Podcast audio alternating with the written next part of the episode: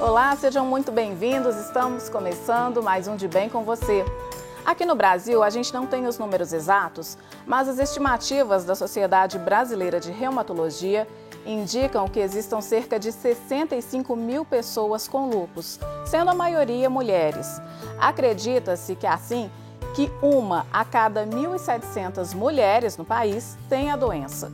Dessa forma, em uma cidade como Rio de Janeiro, por exemplo, nós teríamos cerca de 4 mil pessoas com lupus e aqui em Belo Horizonte, aproximadamente 1.500 pessoas. Nesse programa, nós vamos entender um pouco mais sobre o lupus.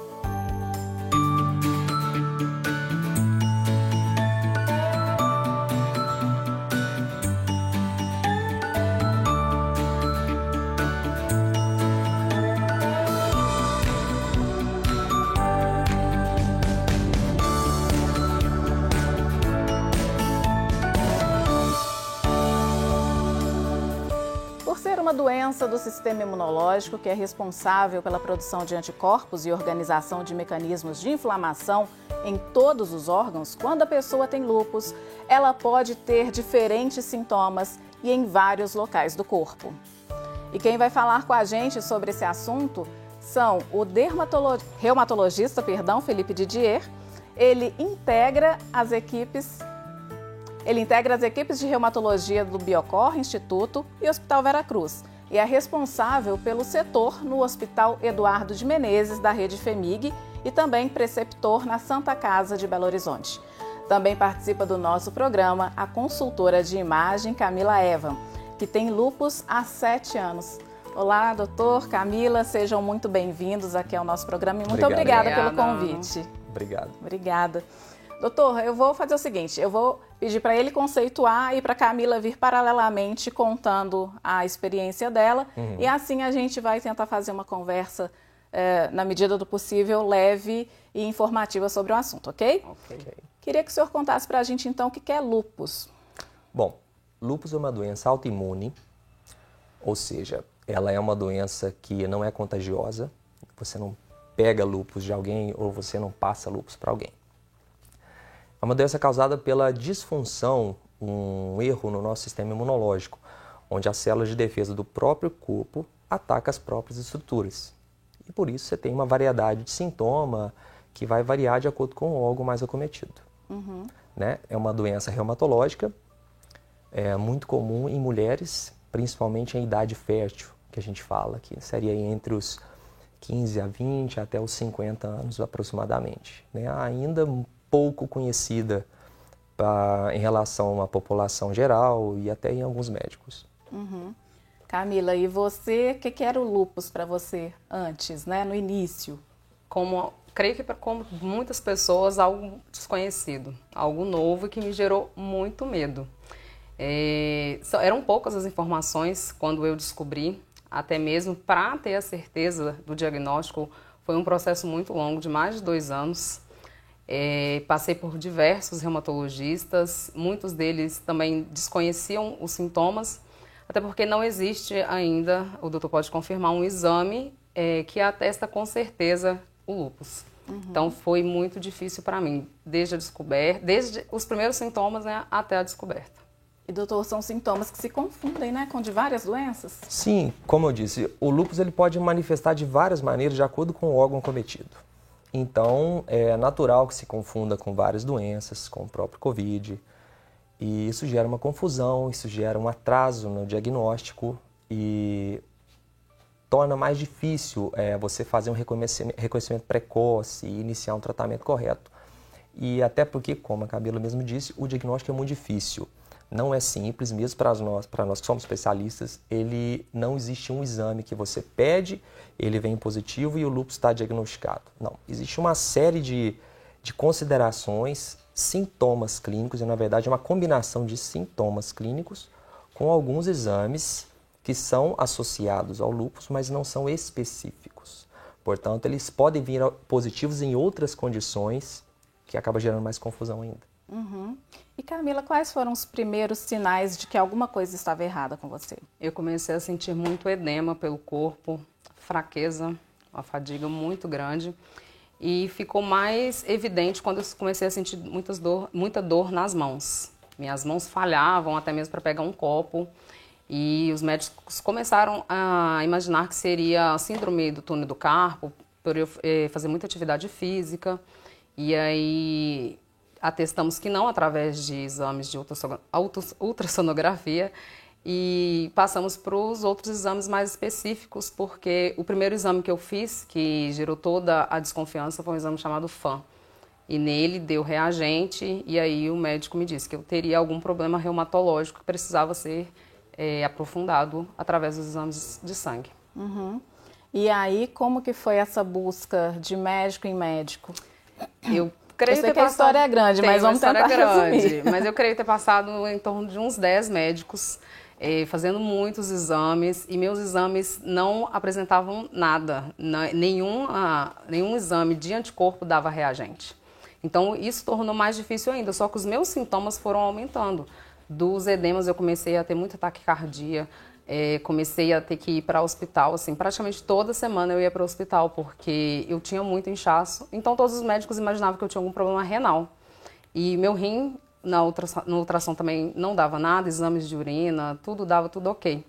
Então, esses sintomas foram eh, evoluindo, mas sem atestar nada clinicamente nos exames. É assim mesmo, doutor? A história da Camila é exatamente a história que a gente costuma ver na jornada do paciente com lupus. Uhum. É aquele paciente que começa a apresentar um sintoma mais inespecífico, não tão característico da doença, pensa-se em outros diagnósticos, como a síndrome do túnel do carpo, ou outros problemas, esse paciente passa para um médico, passa por outro médico, passa por 10 médicos, até que é, algum médico resolve pedir os exames que estão mais associados ao lúpus, onde o FAN é um exame muito importante para nós, que embora não seja um exame específico do lúpus, é um exame bastante associado.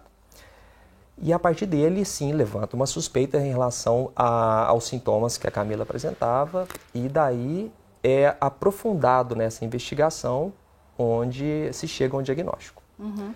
Esse exame do, do FAM, Ana, é muito importante dizer porque é um exame que frequentemente gera uma confusão. É um exame associado ao lúpus, é talvez o principal exame, porém ele não é exclusivo do lúpus. Ele pode aparecer positivo em várias doenças, reumatológicas ou não, e também em população saudável. Em mais ou menos 20% da população mundial tem esse exame positivo e não tem doença. Então isso gera muita confusão ele é apenas um marcador de autoimunidade. Todo mundo tem autoimunidade. Uhum. Se essa imunidade vai gerar uma doença ou não, são outros 500. Ah, Aí sim a pessoa está doente, a pessoa desenvolve sintomas. Mas algum grau de autoimunidade ou autoanticorpo, todo mundo tem. E esse exame muitas vezes detecta isso, uhum. sem que haja doença. Sim. E como é, acontece nesse caso aí da Camila, né? Uh, quando que começa a haver um start, uma alguma coisa de que tem alguma coisa relacionada ao lupus, porque isso deve atrapalhar o tratamento de tanta gente, tanta gente deve chegar numa condição mais grave, né, porque não conseguiu fazer o diagnóstico antes. É, como que é isso, assim, depois desses 10 médicos, desses dois anos de pesquisa, que inclusive ela tem uma história, você fez a sua pesquisa por conta própria Foi. e meio que chegou ao diagnóstico por conta própria, né? Foi, e várias vezes eu trazia esse diagnóstico, essa discussão para os médicos aos quais eu ia consultar e nenhum deles aceitava, falava que eu estava procurando um problema para mim. Porque os meus exames é, de anticorpos, tudo dava sempre negativo. Uhum. Então, realmente parecia algo da minha cabeça. Mas os sintomas, eu lia muitas histórias, muitos relatos das pessoas, como que era o processo da descoberta. Uhum. E eu me identificava muito com tudo, né? Principalmente a dificuldade de fazer coisas que para mim antes eram simples. O cansaço era muito grande e eu não tinha motivação para isso. Uhum. Cheguei aí em cardiologista fazer testes, vários testes no coração e estava tudo normal. Que é, poderia ser esse cansaço. Uhum. Eu não sei se eu fui clara na pergunta, mas a questão é essa, né? O que que um médico, depois de tanto tempo, vai juntando uma pecinha na outra e dá o start? Pode ser. É, é bem isso. É, o médico que conhece o lupus, né? Aí, o reumatologista é o especialista, mas é, clínicos, de forma geral, eles conhecem a doença. Ele tem que ter a sagacidade de conseguir juntar as peças desse quebra-cabeça para formar o diagnóstico. Então a Camila veio apresentando uma peça de cada vez. É uma dor na junta, é uma fadiga, apareceu o exame do FAM positivo. Então, quando você olha isso de uma forma geral, de uma forma ampla, você consegue ver que não são coisas independentes, estão tudo dentro de uma coisa só. E aí você faz o diagnóstico. É quando você associa os sintomas é, característicos da doença com as alterações laboratoriais que são características da doença. Nem sempre com, com os anticorpos positivos, como ela disse. Normalmente eles são positivos, mas nem sempre. Então é possível você ter a doença mesmo com os anticorpos positivos de acordo com os sintomas. Uhum. Camille, você me contou que foi a mancha no rosto, que foi assim, a gota d'água? Sim, foi porque eu conheci um rapaz que a esposa dele tinha falecido há alguns meses com lúpus e ela tinha a mancha muito forte. E ele me viu um dia e falou: Você tá com uma mancha igual a da minha esposa.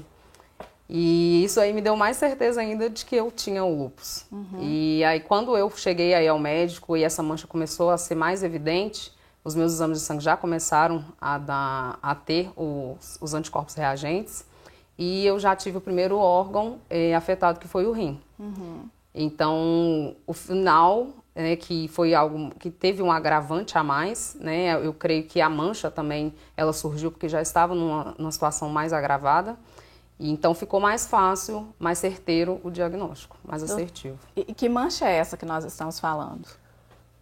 uma das principais manifestações do lúpus são as lesões de pele, que são diversas lesões de pele, não é uma lesão típica e característica da doença.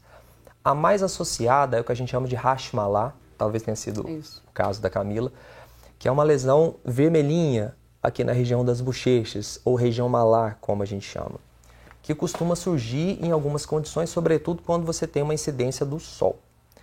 Essa mancha é a que a gente chama de asas de borboleta, é a mais associada à doença, a mais característica da doença e pode ser confundido com rosácea, que dá uma condição muito parecida. Mas, como eu disse, se você juntar essa peça às outras peças do quebra-cabeça que a Camila é, citou, aí sim você tem que pensar no diagnóstico de lúpus. Uhum. Então a gente vai parar a nossa conversa aqui, que tem muita coisa ainda para a gente falar. Daqui a pouquinho a gente retoma. Nós vamos para o intervalo, mas é bem rapidinho e já já nós voltamos. Hoje eu converso com o Dr. Felipe Didier e também com a Camila Eva e o nosso tema é lupus.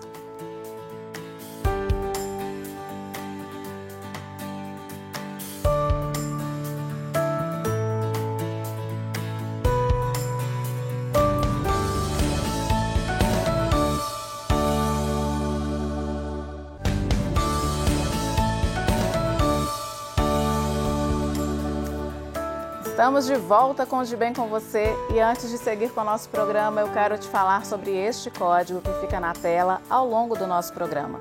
Se você for com seu celular até ele, vai ser direcionado para a página da campanha dos devotos de Nossa Senhora da Piedade.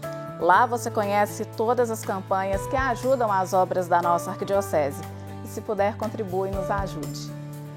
Hoje o De Bem com você está falando sobre lupus. E para conversar sobre esse assunto, eu recebo o médico reumatologista Felipe Didier e a consultora de imagem Camila Eva.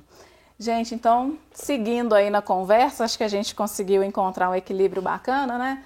Camila, como é que foi quando você chegou no consultório e confirmou o, o diagnóstico? De certa forma, foi um alívio, já que ninguém falava? Foi um alívio porque eu imaginei que ali eu ia encontrar, então, o direcionamento correto, o tratamento.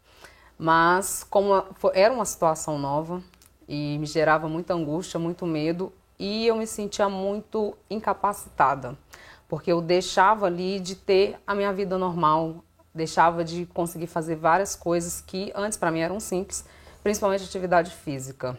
Eu comecei a ter uma fadiga muito grande que me impedia até mesmo de levantar eh, de uma cadeira de forma simples. E eu fui atestada também com a doença, como a doutora que me atende disse, é uma doença oportunista que veio junto com o lúpus chamado polimiosite. Então eu tive um diagnóstico de duas doenças ao mesmo tempo e ao mesmo tempo que foi um alívio, aumentou mais ainda esse medo. Doutor, é comum quando se chega ao diagnóstico ter outra doença já associada? Não é comum, mas também não pode dizer que é raro de acontecer tá? O mais comum é que a pessoa tenha o diagnóstico é, de lupus apenas, porém algumas doenças podem vir associadas. É, A polimiosite é, uma, é um tipo de reumatismo onde você tem uma inflamação nos músculos, né, que gera uma fraqueza muscular muito importante, que pode sim vir associada, embora não seja tão comum, mas é, existe assim outras doenças reumáticas que podem vir com o que a gente chama de sobreposição. A síndrome de Jogren é uma delas. A fibromialgia, apesar de não ser uma doença inflamatória nem autoimune, é muito comum vir associada ao lúpus e os sintomas são parecidos, que acaba gerando às vezes mais confusão. Uhum. Mas podem sim vir uma sobreposição de duas doenças ao mesmo tempo. E no caso da Camila, ela começou com esses sintomas então de fraqueza, né? A, ou, fadiga, ou a fadiga que eu sentia. Hum. Depois passou para essa fadiga muscular que foi aí que eu fui impedida de fazer atividade física, porque é como se o meu músculo estivesse desfazendo mesmo. Então, uhum. Então, quanto mais eu fazia atividade física, mais eu esforçava, vamos dizer assim, o músculo, e isso não eh, gerava um resultado positivo. E atividade física sempre indicada na manutenção da saúde. Como que fica num caso como esse da Camila, que ela não tinha ainda o diagnóstico e teve que parar de fazer? Isso ajuda a progressão da doença ou nesse caso era necessário? Não, não há evidência na literatura médica de que uma atividade física piora uma condição inflamatória muscular, como a polimiosite, por exemplo. Pelo contrário, nós encorajamos o paciente a procurar fazer no limite dele, de acordo com a tolerância de cada um, o mais precoce possível entrar num programa de atividade física, leve, se for o caso, uma reabilitação, posteriormente partindo para um, um, um, um exercício de intensidade maior. Para algumas doenças, é, como a fibromialgia, por exemplo, o exercício físico ele não é apenas recomendado, ele é mandatório, porque ele é a principal peça do tratamento. Então, é, o paciente que tem fibromialgia e não pratica atividade física dificilmente vai melhorar. Não é com remédio que se trata essa doença. Já nas miopatias inflamatórias, como a polimiosite, o exercício está indicado sim desde o começo, mas sempre respeitando o limite do paciente. Uhum e também tendo uma adaptação talvez da atividade, né? Claro, claro. Com uma... tem que se adaptar ao limite de cada um, né? Uhum. Forçar demais não é benéfico, provavelmente vai trazer dor e não há ganho com isso. Uhum. Tá certo. Bom, e as causas do lúpus ainda não são bem esclarecidas, né? Elas estão bastante difusas. E aí a gente vai ver um vídeo que mostra o que está envolvido nisso. As causas da doença não são totalmente conhecidas, mas sabe-se que as mulheres são os principais alvos. Isso porque há uma relação com o hormônio estrogênio que começa a ser produzido após a primeira menstruação. Os pacientes, em geral, eles começam a perder peso, lesões em pele na região de exposição solar, porque a gente sabe que o sol é muito importante para a manifestação dessa primeira estimulação da formação do autoanticorpo.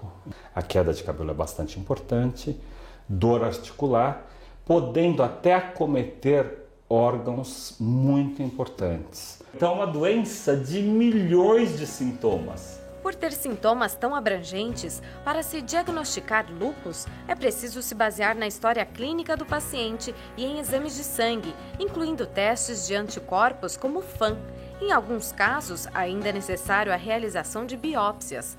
Caso seja confirmada a doença, é hora de começar o tratamento. Então, é mais ou menos o caminho que a gente falou no início do programa, né? Exatamente. Algo aí a acrescentar, doutor? A biópsia nem sempre é necessária. Né? A, acrescento que assim, são poucos os casos. Geralmente a gente lança a mão da biópsia quando há uma dúvida diagnóstica e onde se confunde com outras doenças, a gente tem que fazer a diferenciação entre o diagnóstico tal e o diagnóstico do lúpus para poder fazer o tratamento. Imagino que a Camila não tenha feito biópsia. Não, mas já foi indicado, mas não chegou a ser necessário. Muitas vezes não é necessário. Basta uhum. um conjunto de sintomas com um conjunto de alterações laboratoriais, você já tem os dados suficientes para fazer um diagnóstico. E aí, o, o vídeo mostra que as mulheres são mais propensas por uma questão hormonal. O fator genético também influi? Influi. A condição hormonal, sim, é um dos principais fatores. Não é à toa que é uma doença, sobretudo de mulheres em idade fértil, né, onde o hormônio estrogênio está mais em níveis mais altos, mas o fator genético influencia sim. Existem já na literatura genes que são, foram identificados que estão associados ao lúpus. Então, é comum ver pacientes com parentes de primeiro grau até segundo grau que têm a doença, ou seja, né, compartilham a mesma genética. E, enfim, é isso aí. E você, Camila, tem outros familiares com lupus? Com lupus não, mas com algumas doenças reumatológicas. Uhum. É, artrite, artrose sempre estão ali é, entre a minha família, em, no parte da minha mãe. Uhum. Isso é um fator de atenção ou não necessariamente? É um fator de atenção. Quando a gente fala em doenças autoimunes, a gente está falando sim de uma predisposição genética. Portanto, se há predisposição genética, a gente tem que abrir o olho para os parentes, sobretudo aqueles de primeiro grau. Uhum. Muitas vezes não é a mesma doença. Uma mãe com lupus aumenta a chance da filha ter lupus? Sim, compartilham a mesma genética. Mas às vezes a mãe tem uma doença de tireoide, como o hipotireoidismo, que é muito comum. E se for o hipotireoidismo autoimune, assim, a filha tem uma maior chance de desenvolver doenças autoimunes de forma geral, o lupus, uma delas. Uhum. E o senhor falou aí das mulheres, mães e filhas, não sei se é o caso da Camila, mas é recomendável ou não que uma mulher com lupus engravide? Quais são os riscos? Gravidez e lupus são coisas que não combinam muito bem. A gente que é reumatologista perde os cabelos quando isso acontece. Por quê? Porque o lupus, durante a gravidez, ele tem uma tendência de se rebelar, de entrar em atividade. Então, exige sempre um acompanhamento de alto risco da gravidez por parte do, do obstetra e também na nossa parte da reumatologia. A gente acompanha esse paciente bem de perto, com bastantes consultas frequentes, porque é um período de instabilidade. Pode engravidar? Claro que pode. Só que existe um momento melhor para engravidar. Quando a doença está ativa, a doença está atacada, doses altas de medicação, não é o melhor momento para engravidar. Qual que seria? Quando a doença estiver em remissão, controlada, com baixas doses de medicação, sem medicações que possam causar algum mal para o neném, aí sim, essa gravidez pode acontecer e a gente faz um acompanhamento de perto disso. Uhum. E Camila, hoje em qual fase da doença você está? Você está numa fase mais estável? Estou. Como estou é que foi esse caminho? Uhum. Estou em processo de remissão há quase um ano, estou em processo de desmame mas tomo ainda alguns remédios bem fortes e um desses que é, não é aconselhado é, engravidar por causa da má formação.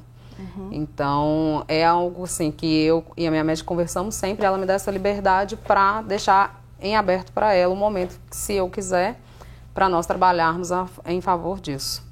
E hoje eu tomo poucos dos remédios que eu já tomei, mas é algo que já faz parte da minha rotina e espero ficar agora livre deles, porque, querendo ou não, eles têm reações adversas, não me atingem tanto, mas em algumas pessoas sim. Então é algo que remédio, quanto mais a gente não depender deles, melhor. Então eu uhum. faço de tudo para não depender deles hoje mais. Então é possível ficar livre dos remédios? É possível. Uhum. Possível sim. Não são todos os casos. Mas os casos mais leves, principalmente, é possível ficar com doses muito baixas ou até mesmo sem remédio. Né? Uhum. É, e no caso, Camila, você ficou, você disse assim, do medo, né? Quando você soube do diagnóstico, ainda mais que não era uma doença, mas eram duas. Sim. Uh, um dos medos foi em relação, eu vi ali no vídeo que fala da questão da perda de cabelos, né? Isso te afetou porque mulher e cabelo estão lá unidos e o doutor deve ter muitos casos desse tipo no consultório. Queria que você contasse essa história e aí a gente vai fazer um intervalo, daqui a pouco o doutor fala. Além do, dos edemas, eu enchei muito, ganhei muito peso, é, quase 20 quilos assim, em pouco tempo.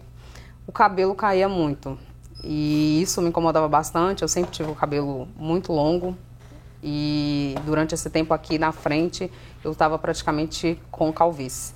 Então isso me incomodava bastante e o meu medo maior era porque todos os remédios que eu tomava, as reações adversas, a primeira coisa que me chamava atenção era a queda capilar. E esse medo me se tornou tão grande que eu resolvi não fazer o tratamento. Por, por essa questão das reações adversas, eu preferia encarar ali os sintomas que eu estava é, do que encarar o tratamento e na minha cabeça ali eu ia piorar a minha situação. Uhum. Então o medo me criou uma sabotagem, uma autossabotagem muito grande. Mas durante muito tempo eu fiquei, vamos dizer assim, cerca de sete, oito meses, bem debilitada. eu abandonei emprego, estudos e me entreguei realmente para a doença. E chegou um momento que eu, nesses sete meses, só deitada em casa, em quadro de depressão, eu resolvi não deixar aquilo ali tomar conta de mim mais, voltei à médica e resolvi retomar o meu tratamento, que é o que eu estou até hoje, desde agosto de 2017. Uhum. Claro que nesse, nesse tempo eu tive bastante, assim, vamos dizer, crises, momentos em que eu me cansava daquilo. Tinha manhãs que eu tinha que tomar entre 14 e 16 comprimidos e aquilo ali me cansava, porque era uma rotina que eu não queria. Uhum. Mas foi necessário para eu chegar no que eu estou chegando agora, né, que é o processo de remissão e as chances de eu não precisar do, dos remédios mais. Claro, o lúpus não tem cura, mas enquanto eu conseguir fazer todo esse processo que eu faço hoje, hoje eu já faço atividade física, controlo muito com a alimentação, é, faço também terapia e isso ajuda bastante. Ok. Então a gente vai para mais um intervalo. Na volta a gente vai falar aí desses aspectos emocionais que a doença traz e hoje a gente está conversando sobre lupus. Participam aqui com a gente o Dr. Felipe Didier e também a Camila Evan. Nós voltamos já.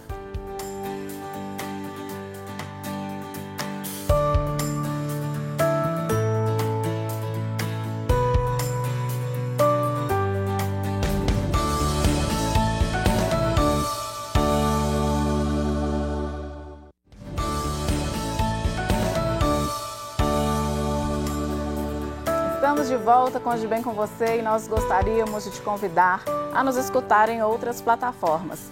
Nós estamos agora no Spotify. Você pode nos ouvir onde e quando quiser no nosso podcast Pode Bem.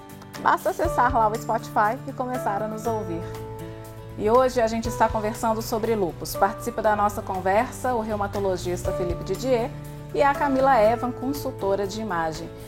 Doutor, deixei a fala da Camila no ar, né, antes do intervalo, justamente para a gente voltar falando desses aspectos emocionais no tratamento. Os remédios são muito agressivos, como ela mesma citou, né? E aí uma coisa vai levando a outra, né? Sim, os remédios, como todo remédio, têm efeitos colaterais. E os remédios para o lúpus não são diferentes. Eles têm efeitos colaterais, efeitos colaterais que são muitas vezes é, bem é, incômodos para o paciente, o que dificulta a adesão ao tratamento. E a queda de cabelo, como a Camila citou, tanto é um sintoma da doença como é um efeito colateral e a gente sabe que para as mulheres, sobretudo, isso é muito importante porque mexe com a autoestima, mexe com o psicológico.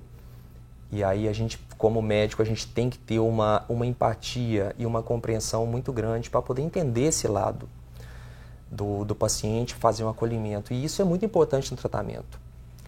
O lúpus, como você falou mais cedo, Ana, ele não tem uma causa identificada. Mas existem gatilhos ambientais que fazem com que a doença suja e fazem com que a doença que estava em remissão entre em atividade. Desde uma infecção, ou alguma bala emocional, ou alguma alteração psicológica, por exemplo. E então é importante que o paciente ele tenha essas questões psicológicas resolvidas e esteja bem. Naquele momento que o paciente recebe a notícia do diagnóstico, aquilo naturalmente causa uma bala emocional, eventualmente se surge alguma complicação ou gravidade da doença, a gente tem que estar tá tratando não só a parte orgânica, mas tem que fazer também uma abordagem psicológica.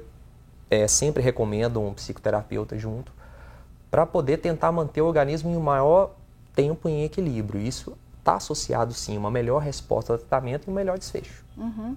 E o senhor falou aí do psicoterapeuta, em alguns casos deve ser necessário inclusive um psiquiatra para entrar com apoio de medicação.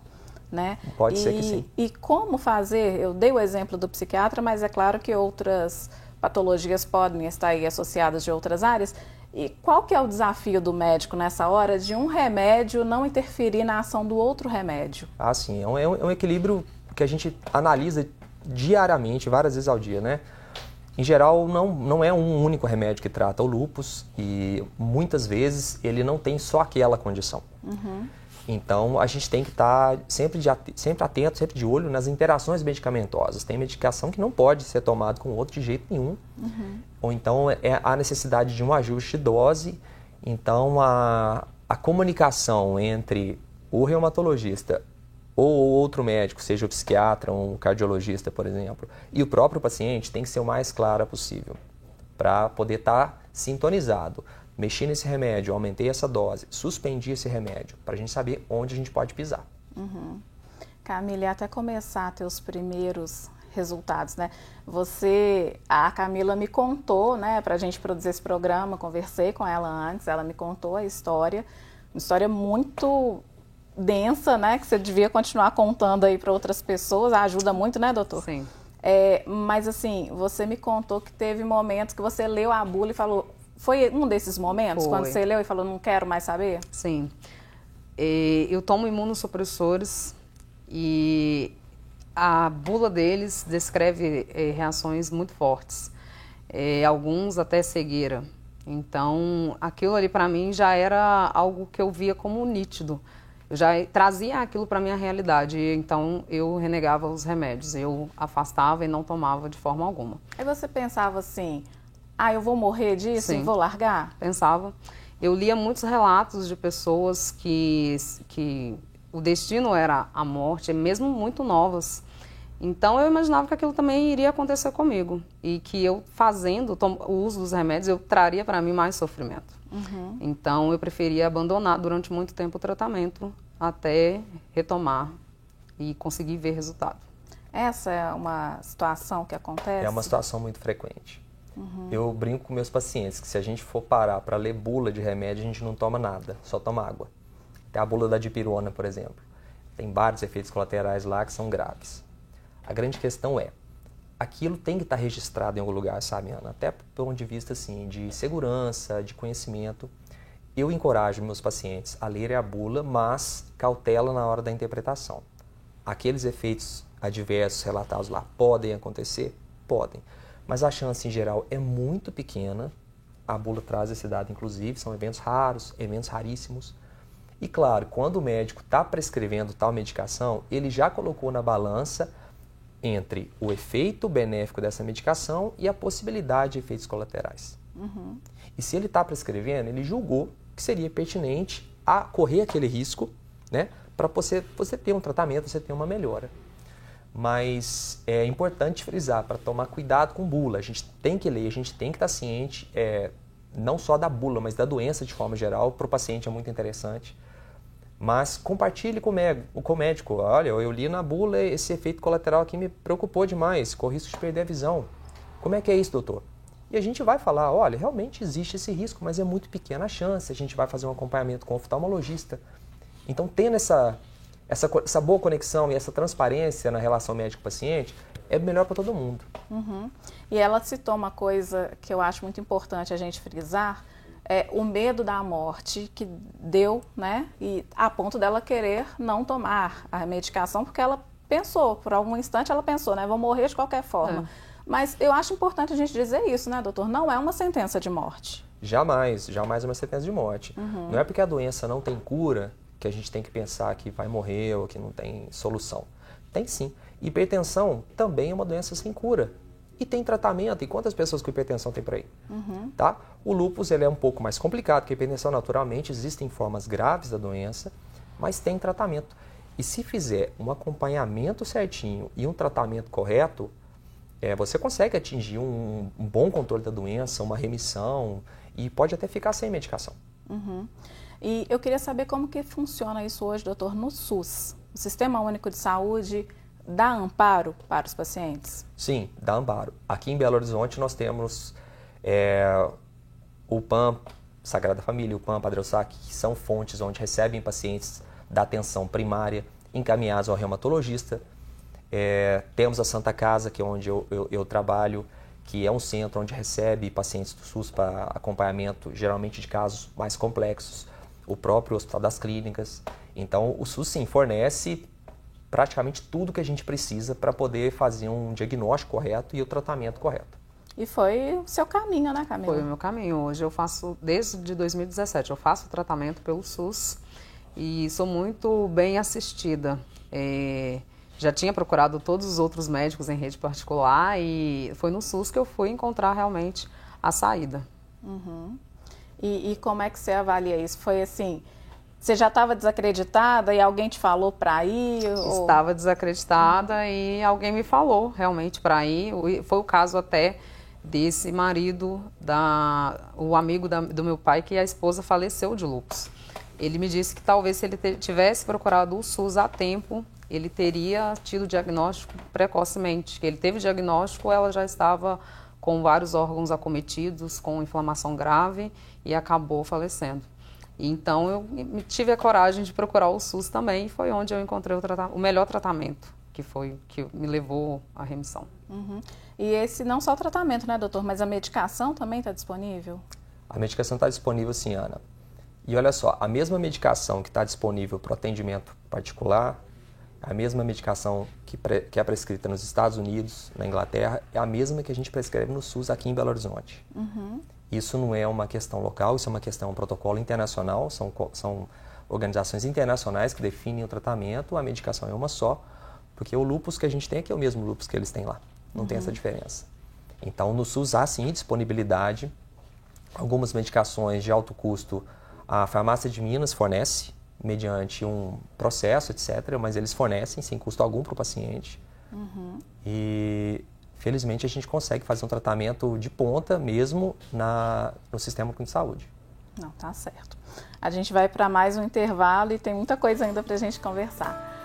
Nós vamos para mais um intervalo. Hoje eu estou conversando com o reumatologista Felipe Didier e também com a Camila Evan, que é consultora de imagens. Nosso tema é lupus. A gente volta já.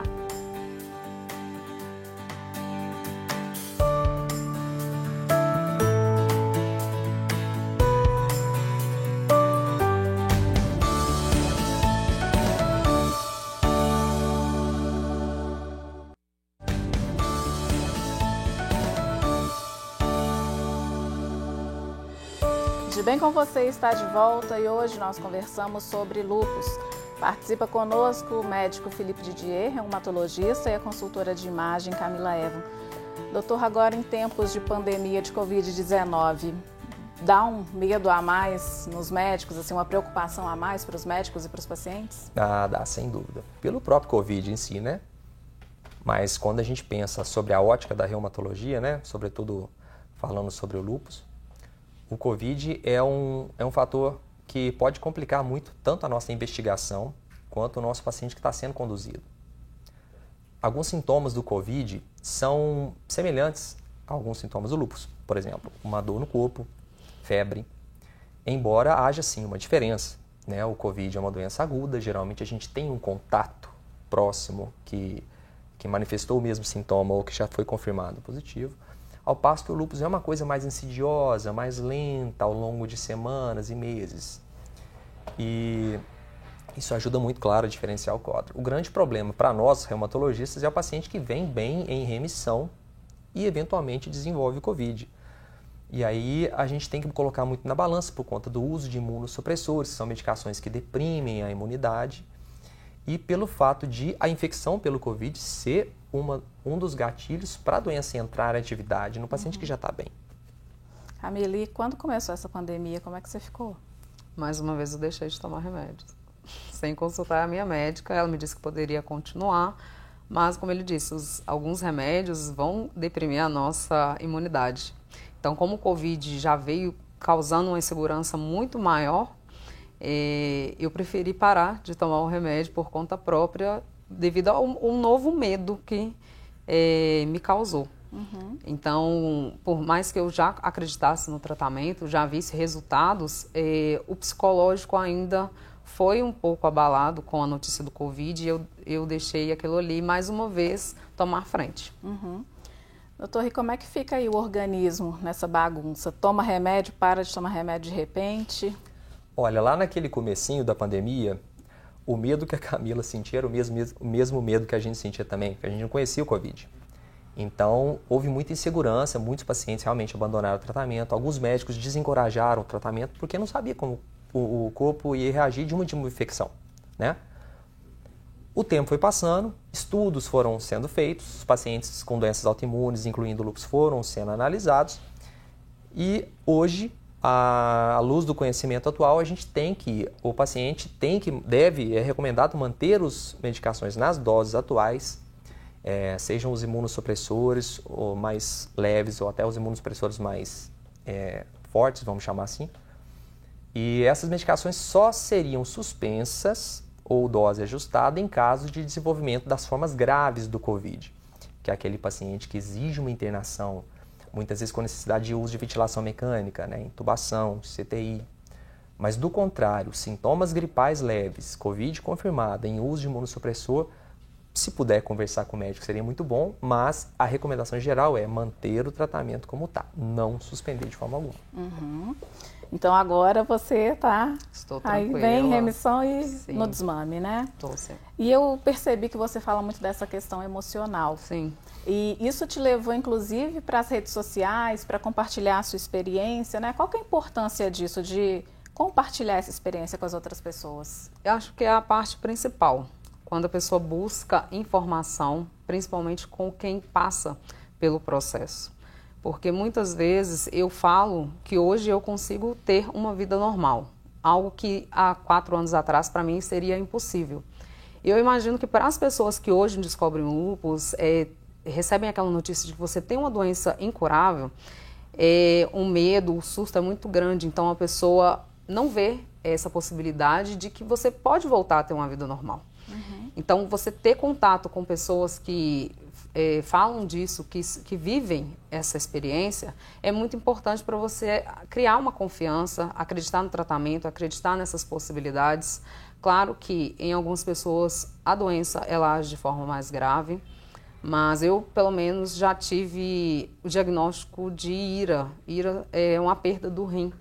Então, e hoje estou aqui, continuo com os meus dois rins, funcionam normalmente. É, fiz o, o, faço o tratamento e busquei é, de todas as formas é, me fortificar psicologicamente, principalmente com informações, informações corretas, informações de médicos, é, conversando muito com médicos, não só reumatologista, mas todos aqueles que pudessem ajudar um pouco, nutricionista, é, um cardiologista, clínico comum, é, toda ajuda que pudesse ser para mim ser bem-vinda. Uhum. Doutor, só explica para a gente rapidamente é o IRA que a Camila citou aí do rim, que ela quase perdeu. Uhum. Ó, IRA é a sigla para insuficiência renal aguda ou injúria renal aguda, que é uma perda abrupta da função renal, que é uma das manifestações talvez a mais temida do lúpus. É uma manifestação grave, indica uma doença grave e nesse caso há uma perda da função renal e o tratamento tem que ser iniciado quanto antes e com uma intensidade bastante é, elevada para poder recuperar essa função renal, né? Uhum. E você conseguiu essa recuperação, né? Consegui essa recuperação. Você sabe como. É. E eu falo, gosto muito de falar também que eu me apeguei muito à fé uhum. por isso, porque quando eu recebi esse diagnóstico da IRA, eu também me recusei a me tratar, a fazer hemodiálise, a internar. Eu me recusei a tudo isso, porque também para mim era uma coisa que eu não queria. Então, por isso que eu falo, esse apoio psicológico, essa troca com pessoas que vivem esses momentos é muito importante, porque a pessoa que já passou, que superou aquilo principalmente, ela consegue te dar uma confiança, uma segurança muito maior uhum. do que qualquer remédio, vamos dizer assim. Não é dispensável, jamais, mas quando você fala com alguém que já vivenciou aquilo, é muito mais fácil. E aí, doutor, como que fica esse amparo, né? Que o que a Camila falou, acho que faz todo sentido. Uhum. Não é só conversar com o médico e ter as, as informações não. técnicas, né? A menos que o médico tenha tido lupus para ele sentir na pele, né? Mas eu encorajo sempre, eu acho super válida a troca de informações entre os pacientes. Hoje em dia existem páginas, hoje em dia existem grupos, né, Camila? Existem. Que os pacientes trocam informações. É claro que o reumatologista, do ponto de vista científico, é quem mais estudou aquela condição. Então, é, eu oriento sempre meus pacientes, olha, compartilhem, busquem pacientes com a mesma condição, porque as angústias muitas vezes são as mesmas e a troca ali de, de informações coloca uma pessoa do lado da outra de mão dada, então aquilo dá força para os dois. Uhum. Só peço tomar um pouco de cuidado, porque muitas vezes as informações é, não vêm de forma é, científica e, e acaba gerando muita confusão ou uma falsa ideia sobre determinado remédio e um paciente que muitas vezes não está muito bem psicologicamente, ele acaba se apegando naquelas informações que não são verídicas, isso atrapalha todo o tratamento. Então, a minha orientação é: compartilhem, leem, estudem, É, mas sempre compartilhem com o seu médico também. Uhum. Né? Compartilhem com o seu médico que ele vai falar, olha, esse ponto procede, esse aqui já não procede tanto, veja bem, é por aqui, por aqui. A partir do momento que a pessoa tem as informações com embasamento científico nas mãos, ela pode compartilhar com outros, como a Camila fez. Uhum. Bom, o nosso tempo está chegando ao fim e eu quero pedir para que vocês dois falem. Vou começar por você, Camila. O que, que você diria então para as pessoas que estão assistindo a gente, ou que têm um familiar, ou que elas mesmas têm esse diagnóstico, ou estão né, desconfiadas desse diagnóstico, estão nessa busca? Eu diria para elas não desistirem, não desistirem do tratamento. É, como eu citei, eu sou uma pessoa muito apegada à fé, a pessoas que se apegam a um filho, ou uma mãe, ou a, a si mesmo como uma motivação para continuar. Então se apeguem muito forte a esse motivo, confiem eh, no tratamento, como o doutor disse, todas as informações que puder compartilhar com o médico. A partir do momento que eu comecei a fazer isso, a minha realidade mudou muito, porque todas as dúvidas eu levava para minha médica e ela esclarecia e me passava segurança para aquilo para eu continuar. E por eu continuar e não desistir, que eu estou aqui. Talvez se eu tivesse abandonado o tratamento, infelizmente já teria acontecido como várias outras pessoas, já teria né, ido embora. Mas eu estou aqui e quero continuar falando disso, quero continuar encorajando essas pessoas, porque é muito importante. Talvez se eu tivesse tido esse apoio no início, eu não teria retardado tanto o meu tratamento. Uhum. E senhor? Camila já falou tudo, né? Olha, endosso o que ela falou. Eu acho que troca de informações é sempre muito interessante entre os pacientes, e entre o profissional também. É, eu queria dizer para as pessoas que é fundamental um bom relacionamento com o médico. O lúpus ele não é uma não é uma sentença, é uma doença crônica. A pessoa vai viver com aquilo a vida inteira. Ela pode escolher viver mal com aquilo ou viver bem. O médico reumatologista é o profissional que vai estar de mão dada com ela ao longo daquela jornada, daquela caminhada. Então, quanto melhor a relação deles, melhor. Evitem abandono de tratamento, evitem é, se basear as decisões em informações que são colhidas da internet, informações sem embasamento científico. E tentem seguir o máximo possível o plano de tratamento, porque aquilo ali foi feito baseado em muito cálculo, em muito raciocínio, em muito estudo. Se seguir direitinho, as chances de dar certo são praticamente 100%. Tá certo. Eu agradeço imensamente a presença, a participação de vocês. Voltem sempre, viu? Sempre que quiserem. Obrigada. As portas estão Obrigado. abertas. Obrigada. Nosso programa está acabando, mas se você quiser sugerir um tema, já sabe, né? Manda uma mensagem lá no nosso WhatsApp 31 99642 8473. Se preferir, vai lá no direct do nosso Instagram, arroba de e também tem o nosso podcast, o Pode Bem. Então agora você não tem mais desculpas para não acompanhar o nosso conteúdo, né? Eu te vejo na semana que vem. Até lá. Tchau, tchau.